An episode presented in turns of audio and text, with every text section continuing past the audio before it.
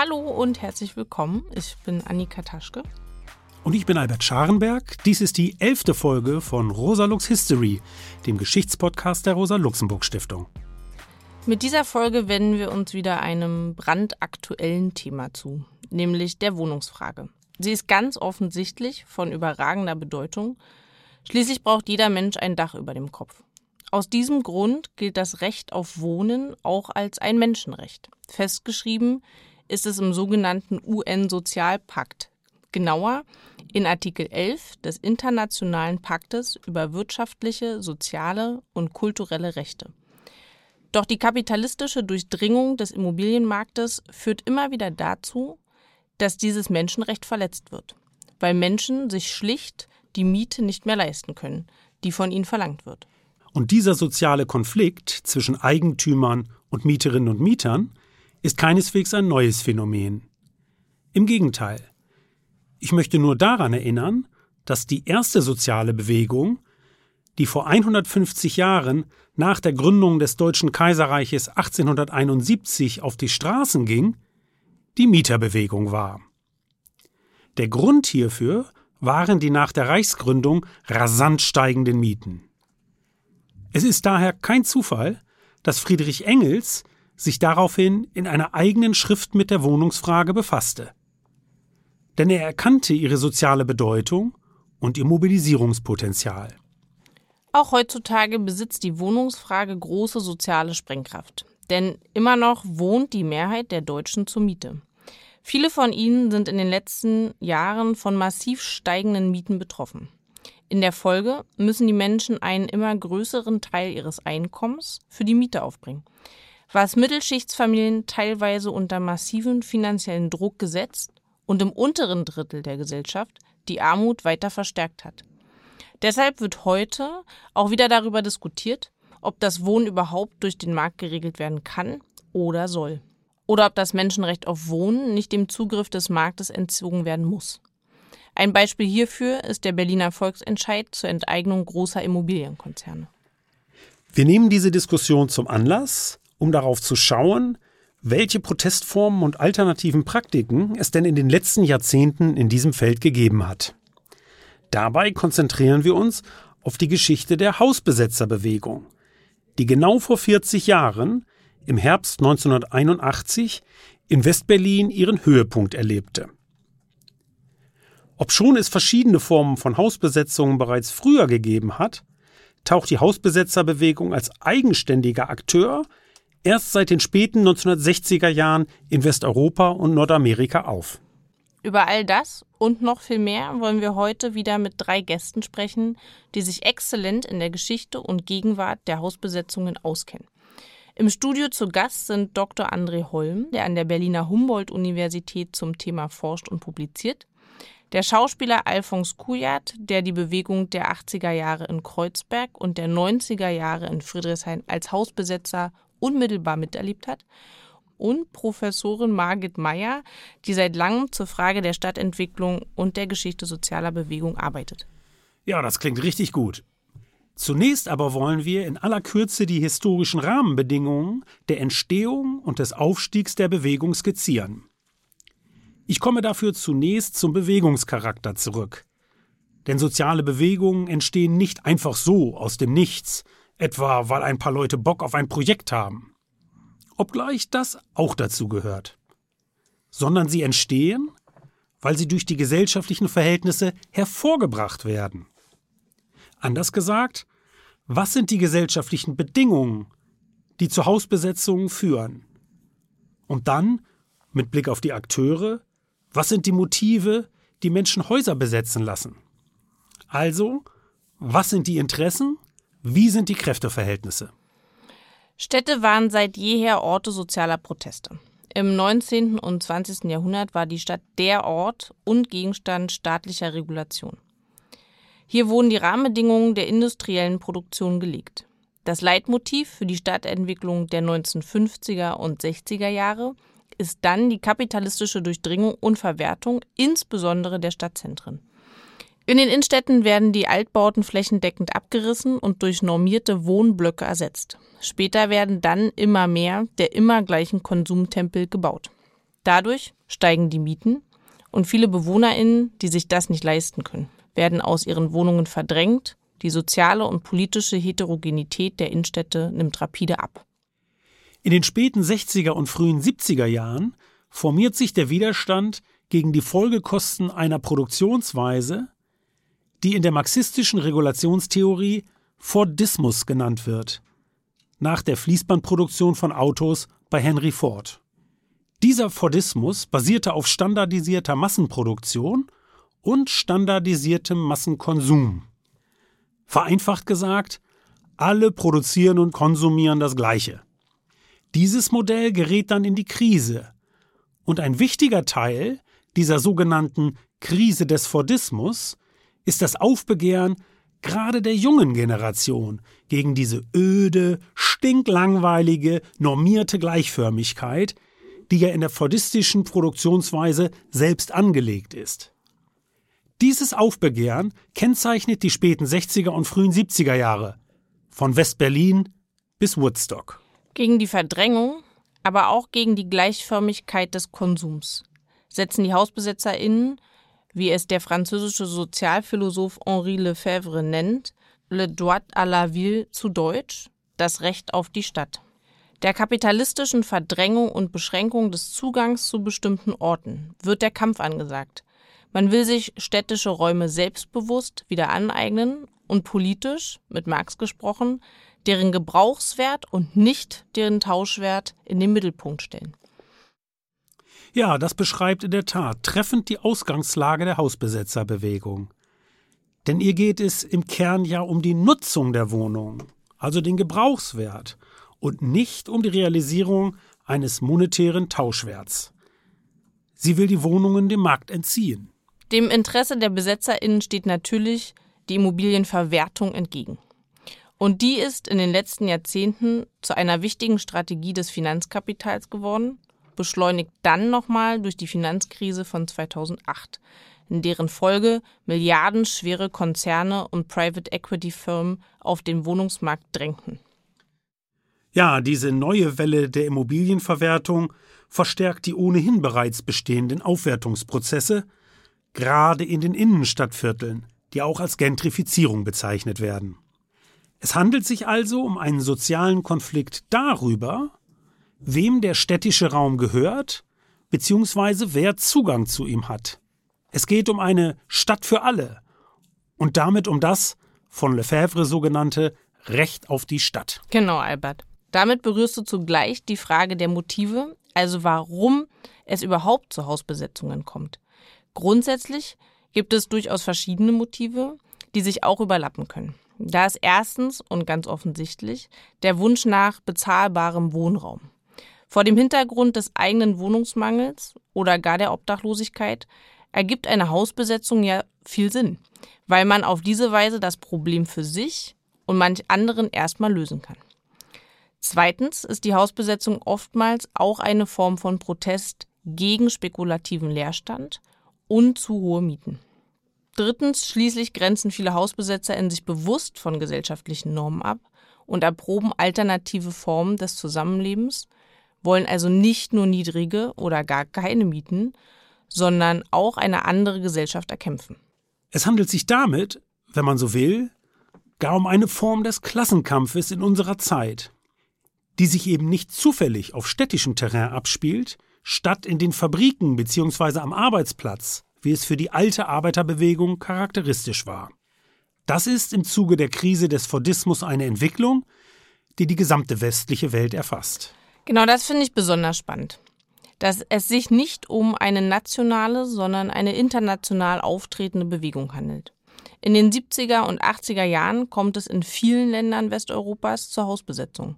In London etwa, wo die Bewegung stärker bürgerlich geprägt ist als die oftmals alternativ studentische Szene in Kontinentaleuropa, sind bereits Mitte der 70er Jahre Zehntausende Wohnungen besetzt, von denen Tausende durch die Lokalverwaltung lizenziert werden. Interessanterweise können sich die BesetzerInnen, die Squatters, dabei auf ein englisches Gesetz aus dem Jahre 1381 berufen, das die BewohnerInnen vor willkürlichen Räumungen schützen soll. Eine Hausbesetzung gilt nämlich so lange nicht als Einbruch, wie keine direkte Sachbeschädigung vorgenommen wird. Ja, hier zieht vor allem das erste Motiv, das du vorhin genannt hast, Annika, die Beschaffung preiswerten Wohnraums. Anders als in anderen europäischen Ländern stellt nämlich ein erheblicher Teil der britischen Hausbesetzerinnen und Hausbesetzer die Wohnungspolitik nicht insgesamt in Frage, sondern versucht in erster Linie konkrete Notlagen Wohnungsloser zu beheben. Dieser Weg der Legalisierung der Besetzung wird von den Radikalen massiv kritisiert. Der Konflikt verläuft bereits hier zwischen sogenannten Verhandlern und den Nichtverhandlern. Das ist eine wichtige Unterscheidung, die in der Praxis der Bewegung eine große Rolle spielt. Man muss sie noch ergänzen durch die unterschiedlichen Formen der Hausbesetzung. Da sind zum einen die sogenannten offenen besetzten Häuser, bei denen die Öffentlichkeit wissen darf und soll, dass das Haus besetzt ist. Häufig hängen Transparente an der Fassade, Flugblätter werden verteilt und so weiter.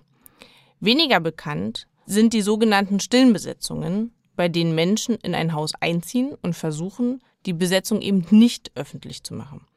Diese zweite Form konnte man übrigens nicht nur in der Bundesrepublik, sondern beispielsweise auch in der DDR antreffen. Dort nannte man sie Schwarzwohnen. Ja, lass uns aber noch kurz bei der internationalen Dimension bleiben. Auch in den Niederlanden geht es bereits Ende der 60er Jahre los. Die ersten Hausbesetzungen finden im Rahmen der anarchistischen Provo-Bewegung statt. In Amsterdam lassen sich die Motive, die wir vorhin skizziert haben, gut konkretisieren.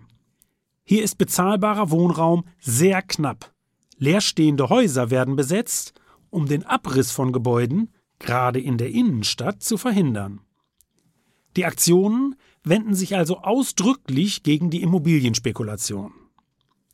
Auch andernorts verbreitet sich die Kraakbeweging, die Hausbesetzerbewegung.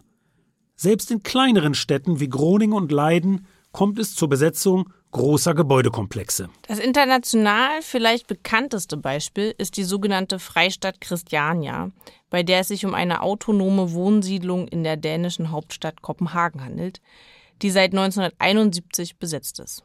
Prominente Besetzungen gibt es aber auch in Österreich, gerade in Wien, daneben auch in Linz, Salzburg, Graz und in der Schweiz. Hier vor allen Dingen in Zürich, aber auch Genf, Bern, Basel, Lausanne.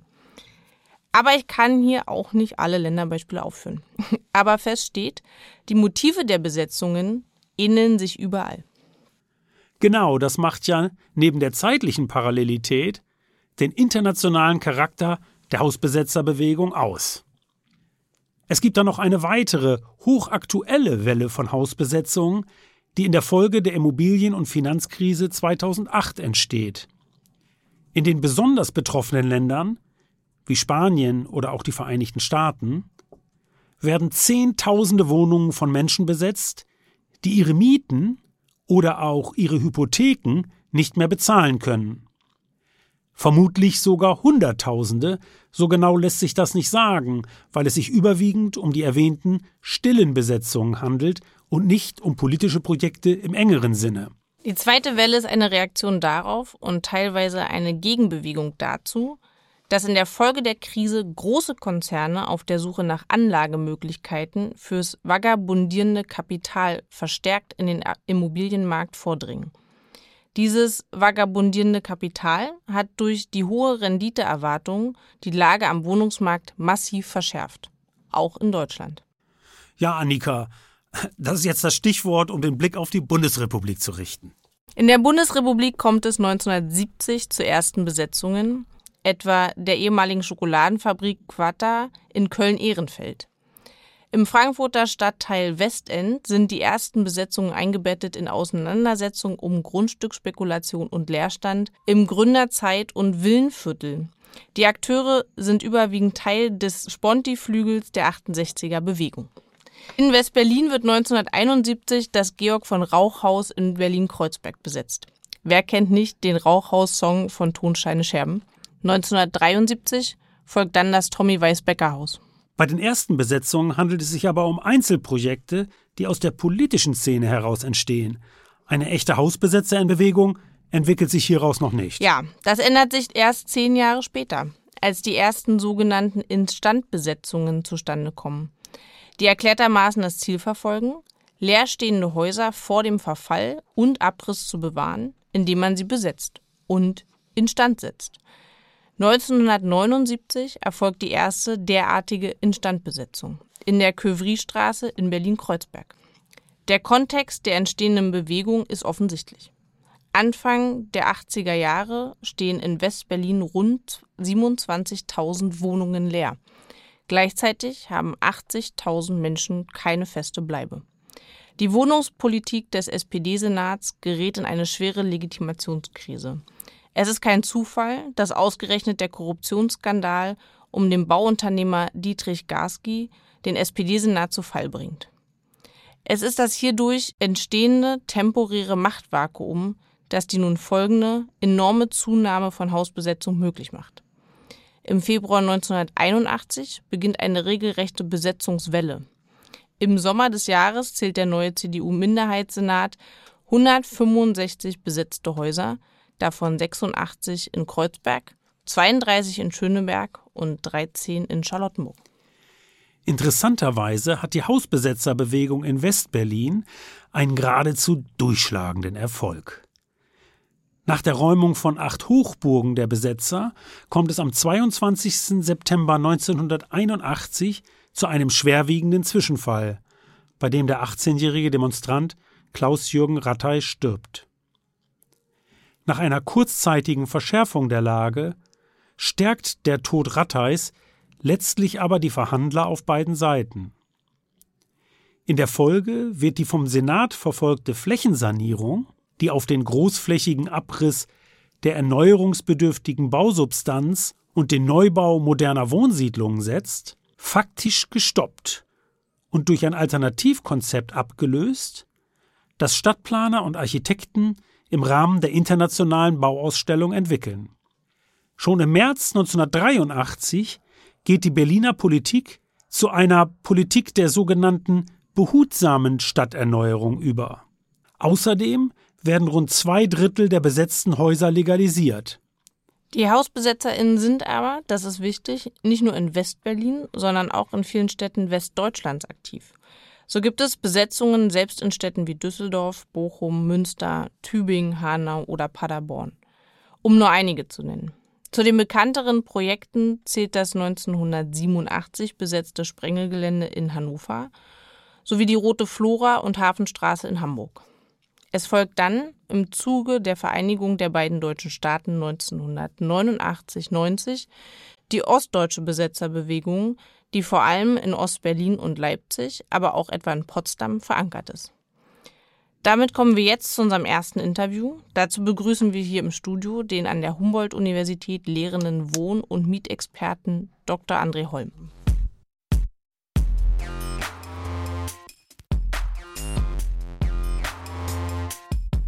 Hallo André und herzlich willkommen bei uns im Studio. Ja, vielen Dank, dass ich hier sein kann. André, wir haben vorhin über die internationale Dimension der Hausbesetzung der 70er und 80er Jahre gesprochen und dabei auch die Entwicklung des sich globalisierenden Kapitalismus in den Blick genommen. Was würdest du denn sagen, worin liegen Gemeinsamkeiten zwischen den Bewegungen, die sich in den Städten Nordamerikas und Westeuropas bilden? Na, ich glaube, zunächst muss man erstmal feststellen, dass es gar nicht so die eine Hausbesetzungsbewegung gibt, sondern dass es ganz unterschiedliche Ausdrucksformen gibt. Und selbst in den Forschungsarbeiten dazu gibt es eigentlich außer dieser formal juristischen Beschreibung ähm, Hausbesetzung ist die Nutzung von Gebäuden und Grundstücken ohne die Einwilligung des Eigentümers gar keine klare Definition. Also wenn man jetzt sucht, was, was das sein sollte und in so Arbeitskreisen, in denen wir mit ganz vielen internationalen Kolleginnen und Kollegen diskutiert haben, haben wir am Ende eigentlich gesagt, wenn man es definieren will, dann muss man sagen, Hausbesetzung ist, was Hausbesetzerinnen machen. So. Und in, in, in diesem Kontext muss man jetzt schauen, was gibt's für Formen. Wenn wir von diesen eher Jugendbewegungen in Westeuropa, Nordamerika sprechen, dann sind es häufig Mischungen aus so einer alternativen Wohnungspolitik, gemeinsam wohnen wollen und den politischen Hausbesetzungen, die also einer bestimmten subkulturellen politischen Haltung Ausdruck verleihen wollen. Und wenn wir da jetzt fragen, wieso kommt es in den 70ern dazu, gibt es eigentlich zwei, drei Erklärung dafür. Das ist eine gesellschaftspolitische Erklärung, die ganz stark mit der Krise des Fordismus zu tun hat. Also die soziale Bindungskraft ähm, dieses wachstumsbasierten Modells, was auf Vollerwerb und Wohlfahrtsstaat ausgerichtet war, die wird brüchig. Das heißt, dass das Vertrauen und die Bindungskraft der klassischen Arbeiterparteien und Gewerkschaften durch die Krise des Fordismus selber in die Krise gerät und dadurch letztendlich sowas wie selbstbestimmte, selbstorganisierte, autonome Bewegungen sehr, sehr stark werden, die dann auch diesen Ausdruck in den besetzten Häusern finden. Und es gibt ganz simpel einen stadtentwicklungspolitischen Grund. Ähm, die 70er, 80er Jahre, das war letztendlich die Endphase einer Stadtentwicklung, die auf Suburbanisierung gesetzt hat. Also nach dem Zweiten Weltkrieg, egal ob in den USA oder in Westeuropa, war Stadtentwicklung vor allen Dingen darauf ausgerichtet, Eigenheime am Stadtrand mit Autoanschluss zu bauen und die Innenstädte verfielen letztendlich und hatten auch kein großes Verwertungsinteresse mehr von, von, von, von den Eigentümerinnen. Und dadurch ist es zu einem massiven Leerstand gekommen, der dann eben auch die Gelegenheit für die Hausbesetzungsbewegung gab. Und diese Mischung von gesellschaftspolitischen, politischen und auch stadtentwicklungsbezogenen Gründen führt dazu, dass diese Jugendbewegung ziemlich gleichzeitig in ganz vielen Städten Europas, in Zürich, in Amsterdam, in Berlin, in Frankfurt, in vielen italienischen Städten ähm, aufgetaucht sind. André, uns scheint die Geschichte der Hausbesetzerbewegung in Berlin auch ein Beleg dafür zu sein, welch großen Einfluss soziale Bewegungen auf die Politik haben können. Gerade in Westberlin wo sie den Übergang von der großflächigen Flächensanierung zur behutsamen Stadterneuerung durchsetzt. Siehst du das auch so? Ja, aus den genannten Gründen, die ich eben schon beschrieben habe, wird ja deutlich, Hausbesetzung reagieren auf Krisensituationen der Gesellschaft und auf Krisensituationen der Stadtentwicklung und damit auch der Stadtpolitik. Insofern haben diese Bewegungen, die in Krisenzeiten und an Krisenorten intervenieren, immer auch die Möglichkeit, ähm, die Rahmenbedingungen tatsächlich zu verändern. Und wir sehen das jetzt in den Besetzungen in, in Westberlin Anfang der 80er Jahre in Kreuzberg, die ja den geplanten Abriss ähm, für ein Autobahnkreuz und für Neubauten in Kreuzberg behindert haben und dann gleichzeitig glaube ich, durch die pure Masse, also über 60, 70 besetzte Häuser allein in, in, in, in den Kreuzberger Sanierungsgebieten, die dazu geführt haben, dass die Politik versucht hat, diese behutsame Stadterneuerung durchzusetzen. Die kam durch den Druck von unten, weil was anderes gar nicht durchsetzbar gewesen wäre. Und behutsame Stadterneuerung lässt sich gut zusammenfassen in einer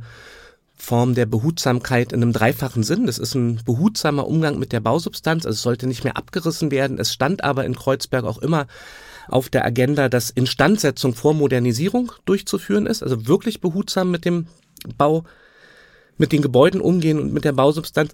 Es gab zweitens sowas wie eine Behutsamkeit gegenüber der Sozialstruktur. Ähm, gab ja dann Leitlinien in der Kreuzberger Stadterneuerung, die gesagt haben, Verdrängung muss verhindert werden. Wir wollen die sozialstrukturelle Zusammensetzung erhalten.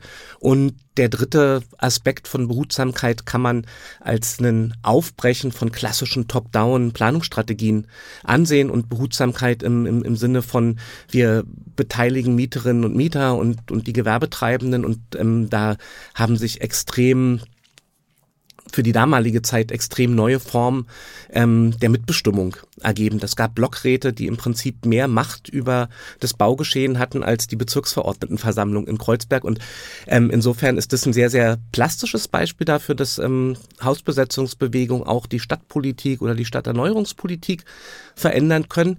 Am Beispiel der Ostberliner Hausbesetzung zehn Jahre später sehen wir aber, dass das sozusagen kein zwingender Zusammenhang ist. Also da gab es, glaube ich, auch über 130 besetzte Häuser in Ostberlin und die sind aber in eine Phase der gesellschaftlichen Umbrüche hinein besetzt worden, dass von denen gerade gar kein Impuls für eine andere Stadtpolitik ausging. Du hast es gerade schon angedeutet, ähm, auch in der DDR gab es eine langjährige Tradition von Wohnungsbesetzungen, das sogenannte Schwarzwohnen. Kannst du das nochmal genauer beschreiben? Na, das, das sogenannte Schwarzwohnen ist, ist letztendlich eine Aneignung von, von Wohnungen an den staatlichen Verteilungsmechanismen vorbei. Da müssen wir ganz kurz in die Wohnversorgungssystematik in der DDR zurückdenken, ähm, die ja über die kommunalen Wohnungsverwaltung den sozusagen wirklich größten Teil aller Wohnungen vergeben haben. Die hatten Listen, die hatten verschiedene Prioritäten nach Berufen, nach Familienstand, ähm, nach Parteizugehörigkeit zum Teil und haben das knappe Gut Wohnung verteilt. Und da sind ganz viele auf der Strecke geblieben. Also Alleinlebende, ältere Leute sind häufig auf der Strecke geblieben, Leute, die zum Studieren nach, nach Berlin gekommen waren oder in andere Städte.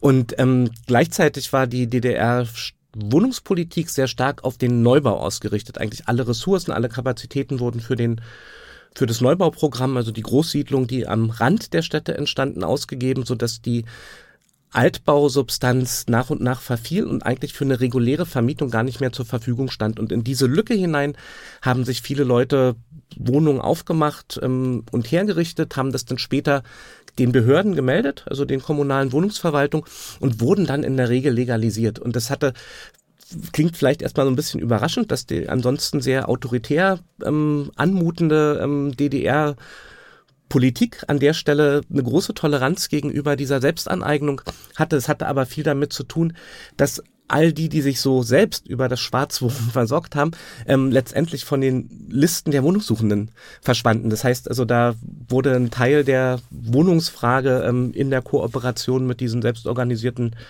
Aneignungen gelöst. Und das müssen jetzt nicht alle machen, aber wer die Biografie von Angela Merkel liest, ähm, wird dort ähm, auch sehen, dass man als ganz normale, biedere ähm, Physikstudentin ähm, mit einem FDJ-Hintergrund ähm, so die erste Wohnung in Berlin kommt, bekommt. Und insofern ist es schon ein weit verbreitetes Phänomen gewesen. Ich habe auch noch äh, äh, eine Frage, äh, äh, die hierzu in Bezug steht. Wie ist denn die Besetzerszene in Ostdeutschland in der Wendezeit entstanden? Was waren die Voraussetzungen? Na, die ganz grundsätzlichen Voraussetzungen für Hausbesetzungsbewegungen sind ja eigentlich schnell auf den Punkt zu bringen. Es braucht Leerstand.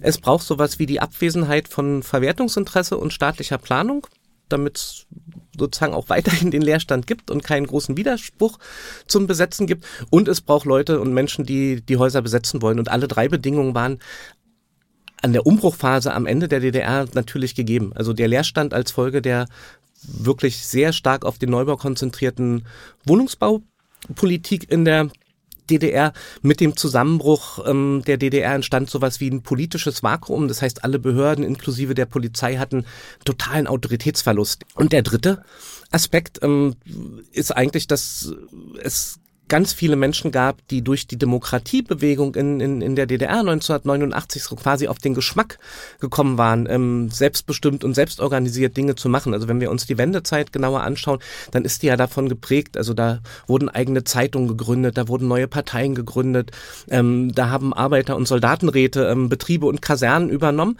Und ähm, diese, dieser politische Aufbruch für Selbstbestimmung, der ist ja mit dem Vereinigungsvertrag der anstehenden Vereinigung im Prinzip sehr abrupt abgebrochen worden und ich glaube, in der Reaktion auf, auf diesen Verlust von gesellschaftlicher Mitbestimmung hat man viele von, von, von, von den Wünschen der Selbstbestimmung und Selbstorganisation in so einen Alltagsbereich übertragen. Und diese Hausbesetzungsbewegung in Ostdeutschland rund um die Wendezeit, die standen in der klaren Opposition zu dem schnellen Anschluss der DDR an die Bundesrepublik und den abgebrochenen Demokratieprozess, den, den, den man ja in Ostdeutschland erlebt hatte. Beispiele dafür wären, dass am 3. Oktober, also am Tag der Vereinigung 1990, ähm, am Kolwitzplatz von Hausbesetzerinnen und, und, und anderen Aktiven die autonome Republik Utopia ausgerufen wurde. Schon eher im Juni 1990 hatte sich in der Neustadt auch so ein Zentrum der Hausbesetzung in Dresden, die bunte Republik Neustadt, ausgerufen und, und ein Festival veranstaltet und das waren, glaube ich, so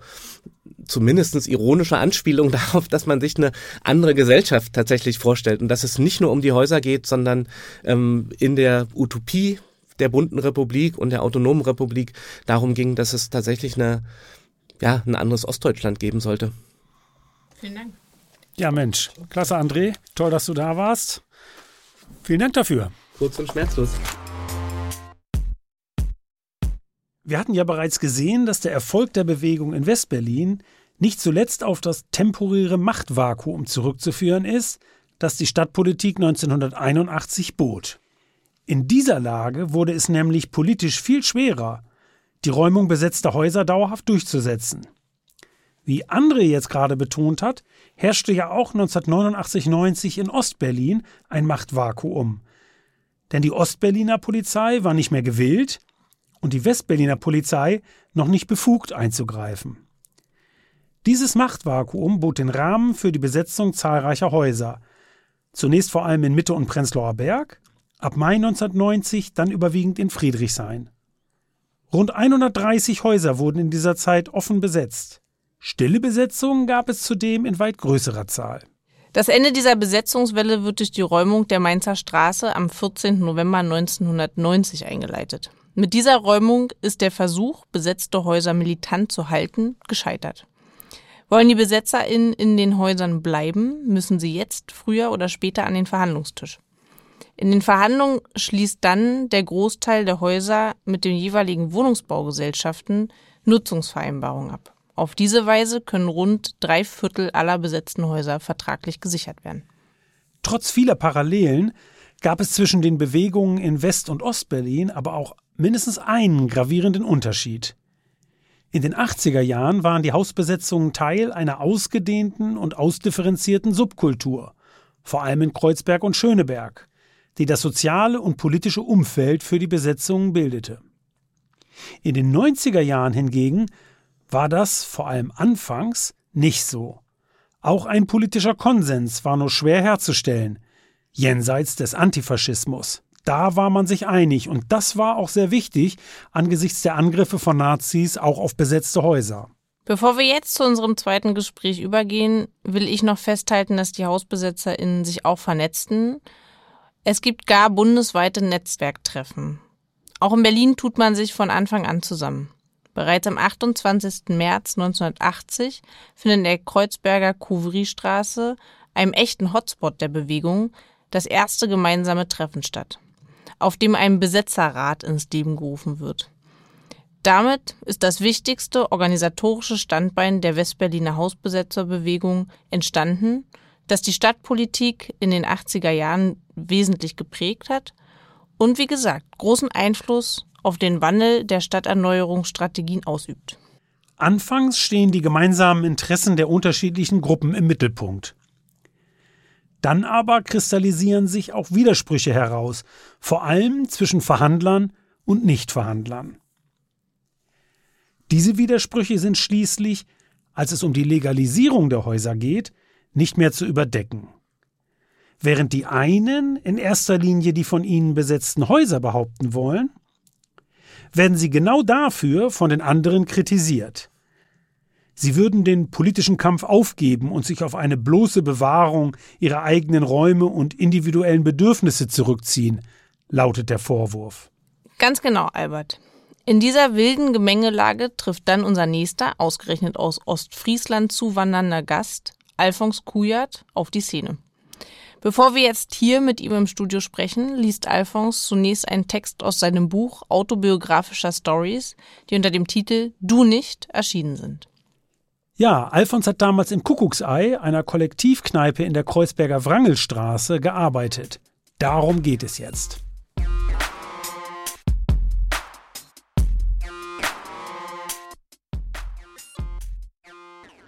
Im Kollektiv regierte die Besetzermentalität, der Laden war ein Treffpunkt für die linke Szene im Kiez, so eine Art Infokneipe. Abends, wenn ihre Sitzungen zu Ende waren, trafen sich hier die verschiedensten Fraktionen. Zum Beispiel die Hausbesetzer, die einen Vertrag machen wollten, aber auch die andere Fraktion, die Nichtverhandler, die gesagt haben, wir setzen das militant durch. Und das ging bis zur Birkenstock-Fraktion, die sich auch hier getroffen hat. Die Leute haben bald von morgens bis abends in diesem Laden gehockt, weil die Bude anders als bei vielen besetzten Häusern beheizt war. Man konnte billig essen und trinken und traf alle Leute, die irgendwie relevant waren, im Kiez.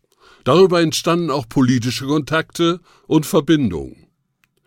Durch meine Arbeit im Kollektiv war ich ab sofort immer ausgezeichnet informiert.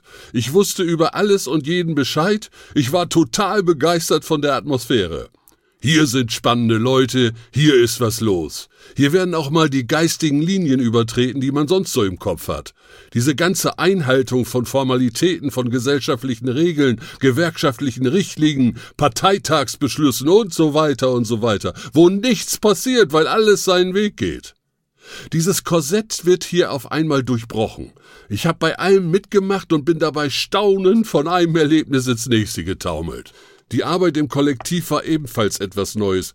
Hier gab es keine Vorgesetzten, alles war demokratisch organisiert. Es herrschte volle Mitbestimmung. Jeder konnte alles einbringen. Darüber wurde diskutiert, abgestimmt und dann wurde das durchgezogen. Ich hab mich da voll reingehängt. Und zwölf, später sechzehn Leute mit so einem Laden durchzufüttern, das war schon heftig. Wir mussten richtig Geld scheffeln. Wir hatten auch total viel Umsatz, haben aber auf der anderen Seite, weil wir alle lustig fröhlich in einem experimentellen Phase waren, auch wahnsinnig viel Knete rausgeballert. Das bedeutete dann, verkaufen Tag und Nacht. Der Laden war ja praktisch 24 Stunden geöffnet und ich hatte gerade die Speckschürze abgehängt und versucht in Ruhe ein Brötchen zu essen. Da trommelten schon wieder die Leute draußen am Fenster. Mach mal auf! Frühstück! Ich selber war ja auch in so einer Befreiungsphase. Dazu gehörte natürlich auch Kiffen, Saufen. Man wollte ja nicht nur ackern. Nur der Unterschied bestand darin, dass einige nur gesoffen und geraucht und das Leben genossen haben, während andere beides gemacht, also auch geackert haben. Unsere Strukturen waren dementsprechend. Wir haben jegliche Bürokratie zutiefst verachtet und immer wieder gesagt, was soll's, läuft schon irgendwie, wir kommen klar, bis wir wieder von finanziellen Horrorszenarien aufgerüttelt wurden. Dann ging das los am Tisch. Die Bürofrau meinte, jetzt müssen wir Geld einsparen. Also Tom, du zum Beispiel hast an einem einzigen Abend 26 halbe Liter Bier getrunken und drei Essen bestellt, hast deine Freunde noch mit eingeladen, also das geht nicht. Dann kam von allen Seiten Zustimmung, nee, klar, das geht nicht. Es wurde beschlossen, dass wir uns einschränken, also wir versuchen diesen Monat mal, dass die Leute ihre Zigaretten selbst bezahlen. So. Aber das hat natürlich kein Mensch gemacht. Man versuchte es halt, aber es ging halt nicht. Wir hatten ja den Anspruch, die Kneipe ist ein politischer Treffpunkt, ein linkes Kommunikationszentrum. Darüber wurde auf den Plänen immer am längsten diskutiert. Wie können wir unsere Infrastruktur besser nutzen? Also, was in diesem zweistöckigen Gebäude an Arbeitsplätzen geschaffen worden ist, war unglaublich. Es gab keinen Quadratzentimeter, der nicht genutzt wurde. Da stand das Kopiergerät neben dem Ofen, in dem der Kuchen gebacken wurde, und der Politnix, der abends die Tresenschicht machte, haute gleichzeitig die Pamphlete durch den Kopierer. Das lief ja alles parallel. Ganz wichtig waren die aktuellen politischen Ereignisse, auf die man reagieren musste. Dann gab's die Diskussion, demnächst ist Demo, was machen wir dazu? Irgendeine Demo war eigentlich immer vorzubereiten. Wir haben die politische Begründung der Veranstaltungen diskutiert, unser Demoverhalten abgesprochen und Kleingruppen eingeteilt. Dieser Teil des Plenums wurde sehr ernst genommen und konnte Stunden dauern. So eine Stimmung wurde auf den Versammlungen ja auch immer wieder bestätigt. Zum Beispiel bei dem Treffen im Mehringhof, da waren offene Pläne, da konnte jeder hingehen. Die Autonomen hatten ja keine offiziellen Führungsstrukturen. Es gab Leute, die was gemacht haben, die das auch inhaltlich aufbereitet haben und dann wurde darüber beraten. Das war immer schwierig, weil da die verschiedenen Fraktionen aufeinander geprallt sind. Es gab die reinen Hausbesetzer, Frauengruppen, Anarchosyndikalisten, Antifa und so weiter und so weiter. Wir wollten ja keinen Dogmatismus. Aber später hat es das doch gegeben, mit den Anti-Imps.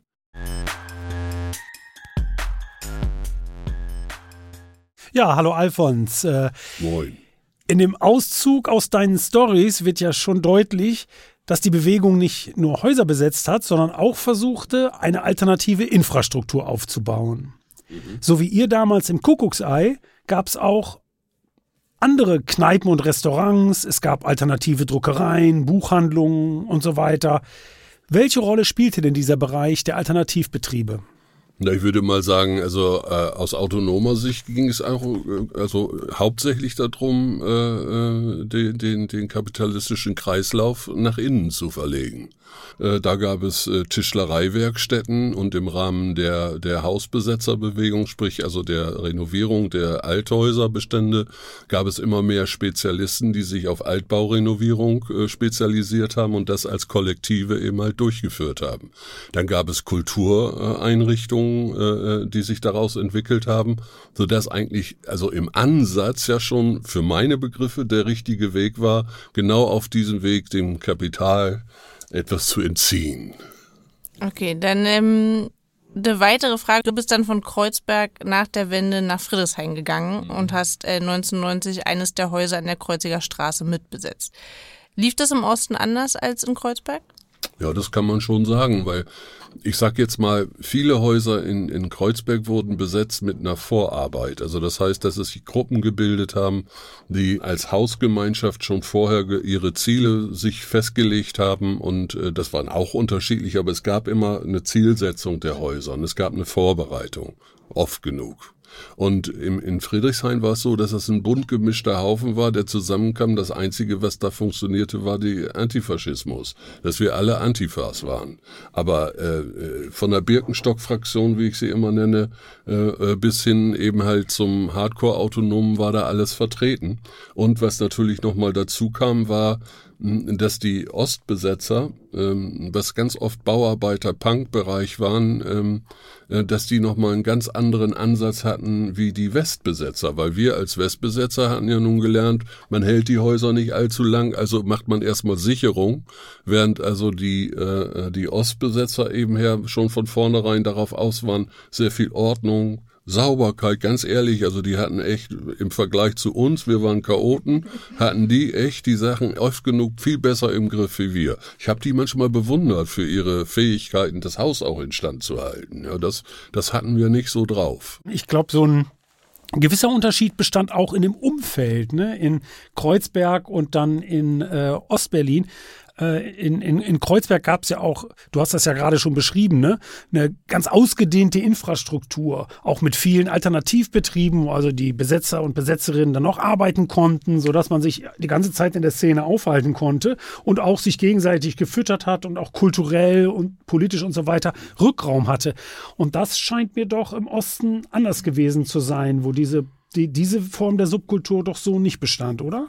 Ne, aber die Bestrebungen waren schon da. Also sobald also diese diese Häuser, ähm, sei es drum als Kollektiv oder als Einzelhaus, bei der sich gebildet hatten, fing es auch sofort wieder an. Also genau dem Beispiel folgend, also ich sag mal Super Molly ähnliche Läden, äh, äh, Tachles und so weiter. Das waren ja alles im Grunde genommen wiederum ein erneuter Start, so wie es in Kreuzberg war. Aber es ist schon so, dass am Anfang war also ja man hat so tagtäglich überlebt. Es gab einen Besetzerrat, der aber letztendlich keine letztendlich die Funktion nicht hatte, die er von sich behauptete, weil wenn der Besetzerrat was beschlossen hat, hieß das noch lange nicht, dass die Häuser mitmachen. Ne? Also das war schon ein bisschen anders. Es, was, das Plenum, also das Gremium, was am besten funktionierte, waren die sogenannten Straßenpleners und die Hauspleners, weil da konntest du noch ein bisschen was machen. Sobald das in Kiezplener oder so was überging, war das dann schon schwierig, weil da waren einfach zu viel verschiedene Ansätze.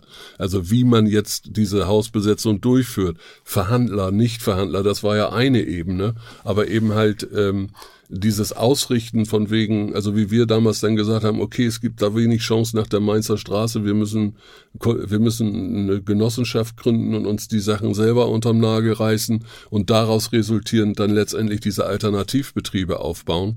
Ähm, das war dann der Ansatz, wo wir eine Lösung drin gesehen haben. Andere haben gesagt, wir verhandeln nicht, ja, wurden dann auch gnadenlos geräumt. Ähm, das kann man denen vorwerfen, die, die, die verhandelt haben. Äh, dass man ihnen da also wenig Chance gelassen hat. Aber wir haben da keine Möglichkeit gesehen, diesen Staat militant zu besiegen, weil das hatten wir ja auch schon in Kreuzberg erlebt, dass das nicht funktioniert. Das ist nur punktuell möglich. Ja, und hat also im Grunde genommen auch nicht mehr als den Sinn, ähm, dass man Aufmerksamkeit bekommt. Ich, so sehe ich das heute. Mhm. Ja, die, die ideologische Bandbreite war eben auch viel größer als in Kreuzberg, ja, wo nun auch eine war.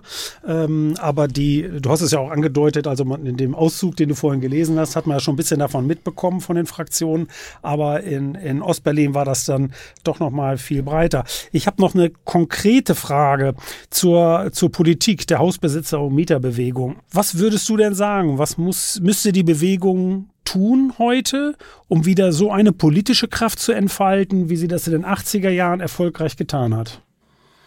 Das ist eine sehr schwierige Frage. Also gerade in den Umständen, in denen wir uns gerade bewegen. Man merkt das ja, was sich gerade in Friedrichshain abspielt, was die 94 angeht, wo ich mal sagen würde, so dass die höchste militante... Riga 94, ne? Äh, Riga, was habe ich gesagt? Nee, 94 stimmt schon. Ja, okay. Ja, genau. ja, also Riga. die Riga 94 äh, also wo, wo ich jetzt mal sagen würde, da ist die höchste Militanz, aber da fehlt auch ein Stückchen weit äh, die Verbindung in, in, die, äh, in die Bevölkerung.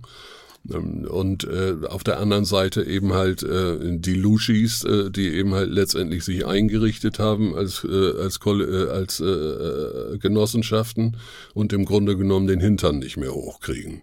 Das heißt also aber gerade deshalb aber eben was was mir fehlt ist die Verbindung von uns mit unserer Erfahrung den Leuten die Unterstützung zu bieten, die heute eben heute unter Wohnungsnot leiden. Das sind eben nicht unbedingt nur Studenten oder sowas, sondern es sind ganz normale Malocher, die mit ihrem sauer verdienten Geld nicht mal mehr ihre Wohnung bezahlen können.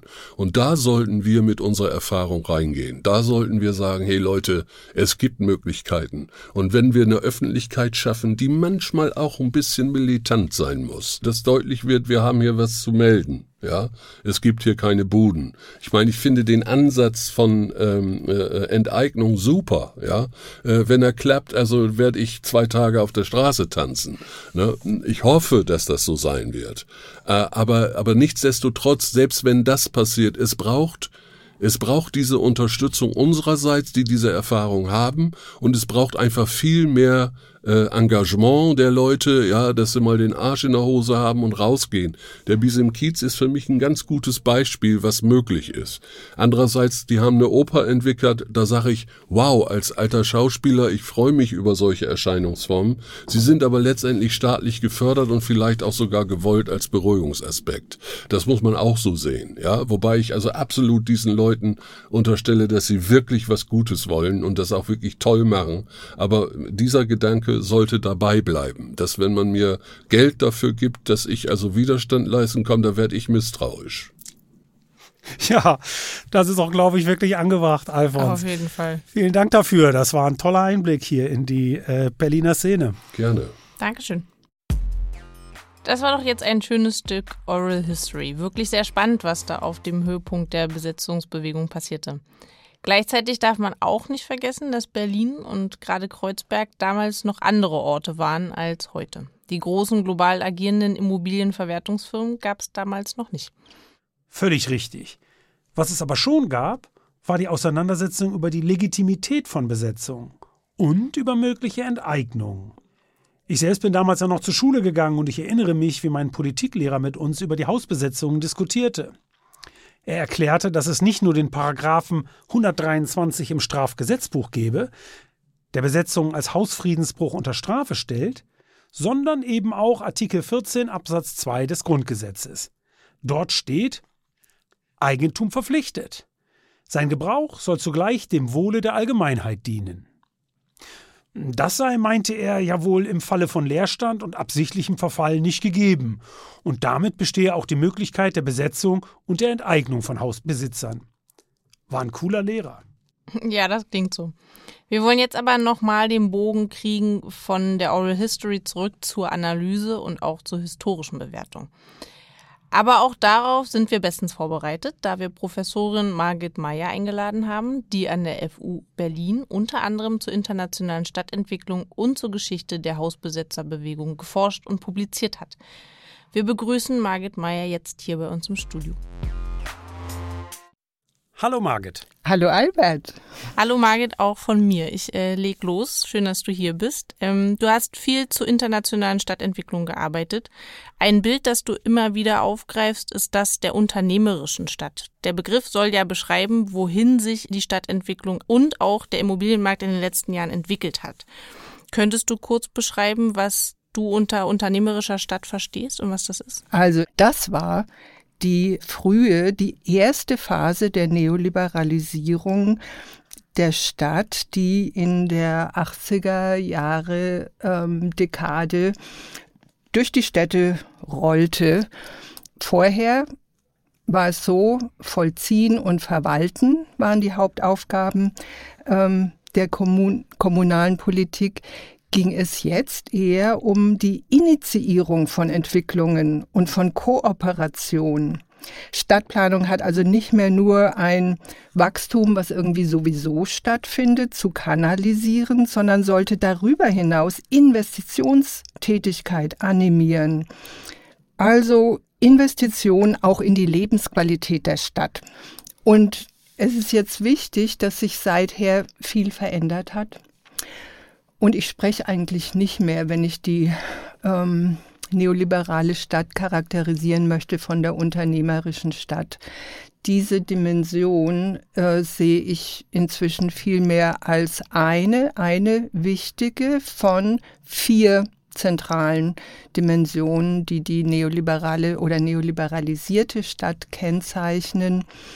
Ähm okay, vielleicht kannst du ganz kurz für unsere Hörerinnen und Hörer sagen, was denn diese vier äh, Elemente sind der neoliberalisierten Stadt. Also die vier Dimensionen. Erstens, oberstes Ziel und zentrale Aufgabe der Kommune ist nach wie vor Wachstum.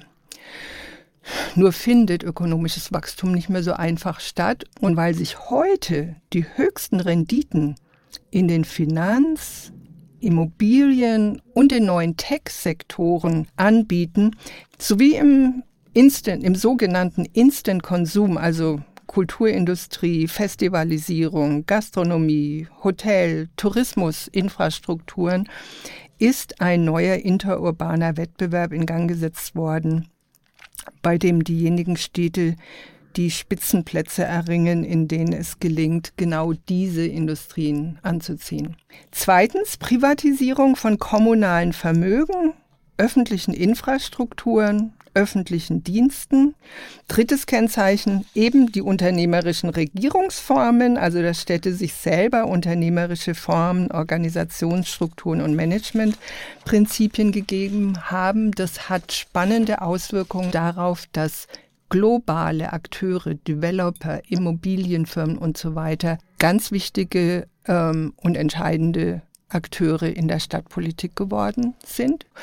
Und viertens nenne ich und ist mir sehr wichtig der neue Umgang mit der wachsenden Polarisierung, auch sozialräumlichen Polarisierung.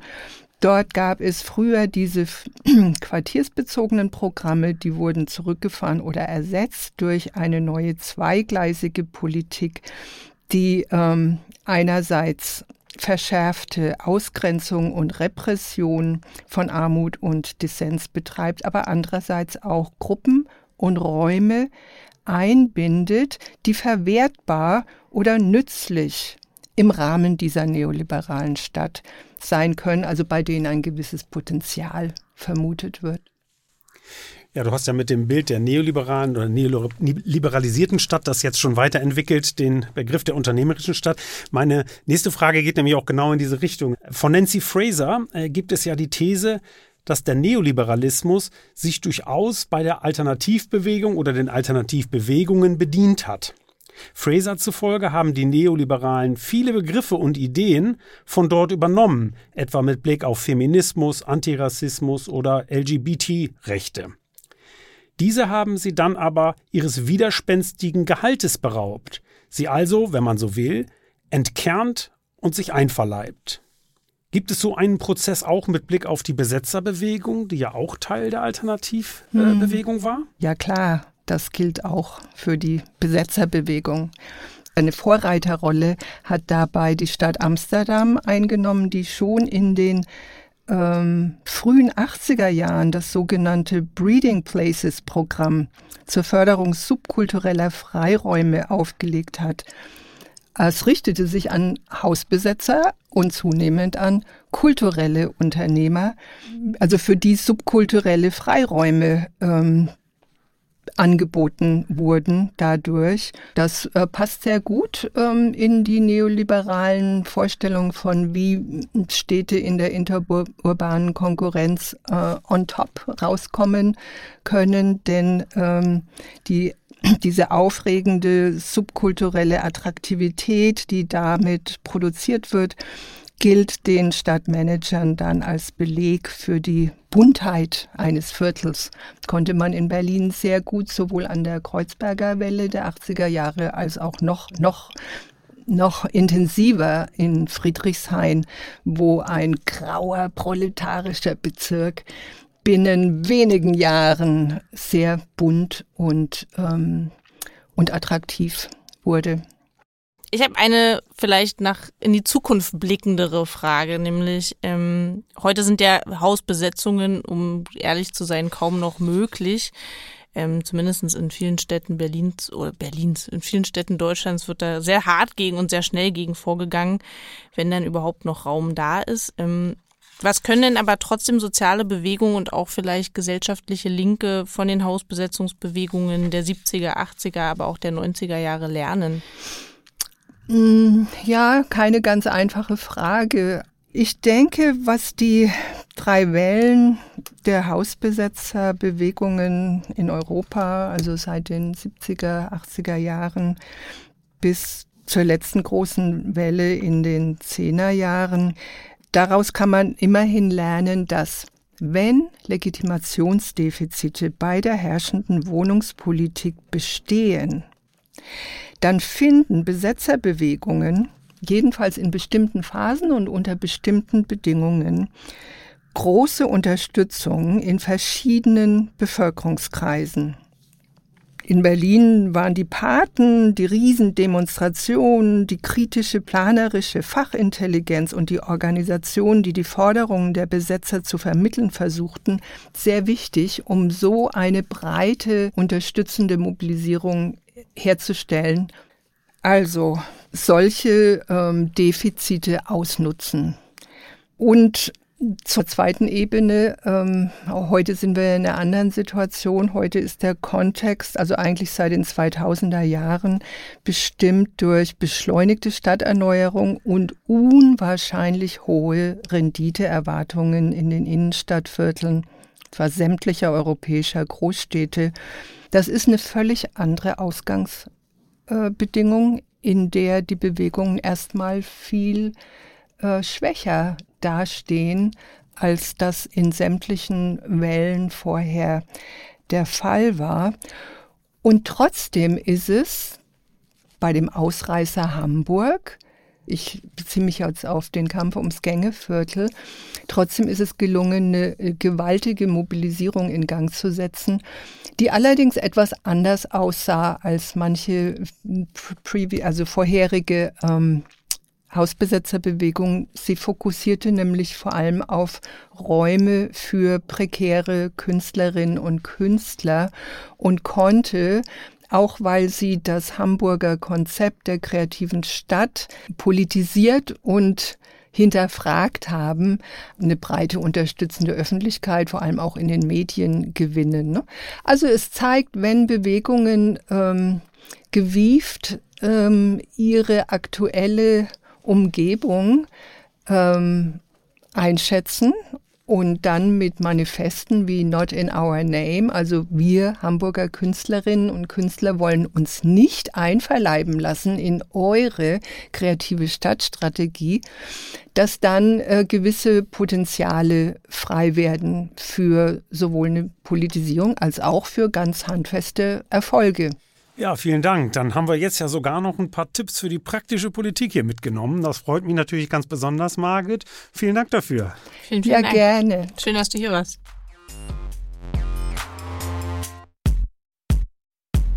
Das hat die Sache doch jetzt nochmal abgerundet. Ich finde auch toll, dass es uns gelungen ist, alle drei GesprächspartnerInnen leibhaftig im Studio zu haben. Das ist ja sonst aus terminlichen Gründen auch immer etwas schwierig. Stimmt. Wir sind ja nun schon am Ende der Folge angelangt. Ich hoffe, wir konnten Ihnen und euch einen interessanten Einblick in die Geschichte der Hausbesetzungsbewegung vermitteln. Ja, und dass wir rüberbringen konnten, wie die Hausbesetzungen zu, wie es der Historiker Hanno Hochmuth nennt, Laboratorien der Liberalisierung wurden. Ich hoffe doch. Abschließend noch unser Hinweis, dass ihr diesen Podcast auch abonnieren könnt. Es kostet euch außer einem Klick nichts. Und wo ich gerade dabei bin, wir haben auch einen Instagram-Account mit dem Namen rosalux-history. Dort folgen uns bereits über 1000 Leute, also haltet euch ran und seid auch dabei. Von mir noch der Hinweis auf die nächste, zwölfte Folge, in der wir uns mit der deutschen Novemberrevolution 1918-19 befassen. Wir können euch jedenfalls wieder eine spannende Folge mit interessanten Gästen versprechen. Aber hallo und äh, tschüss. Ciao.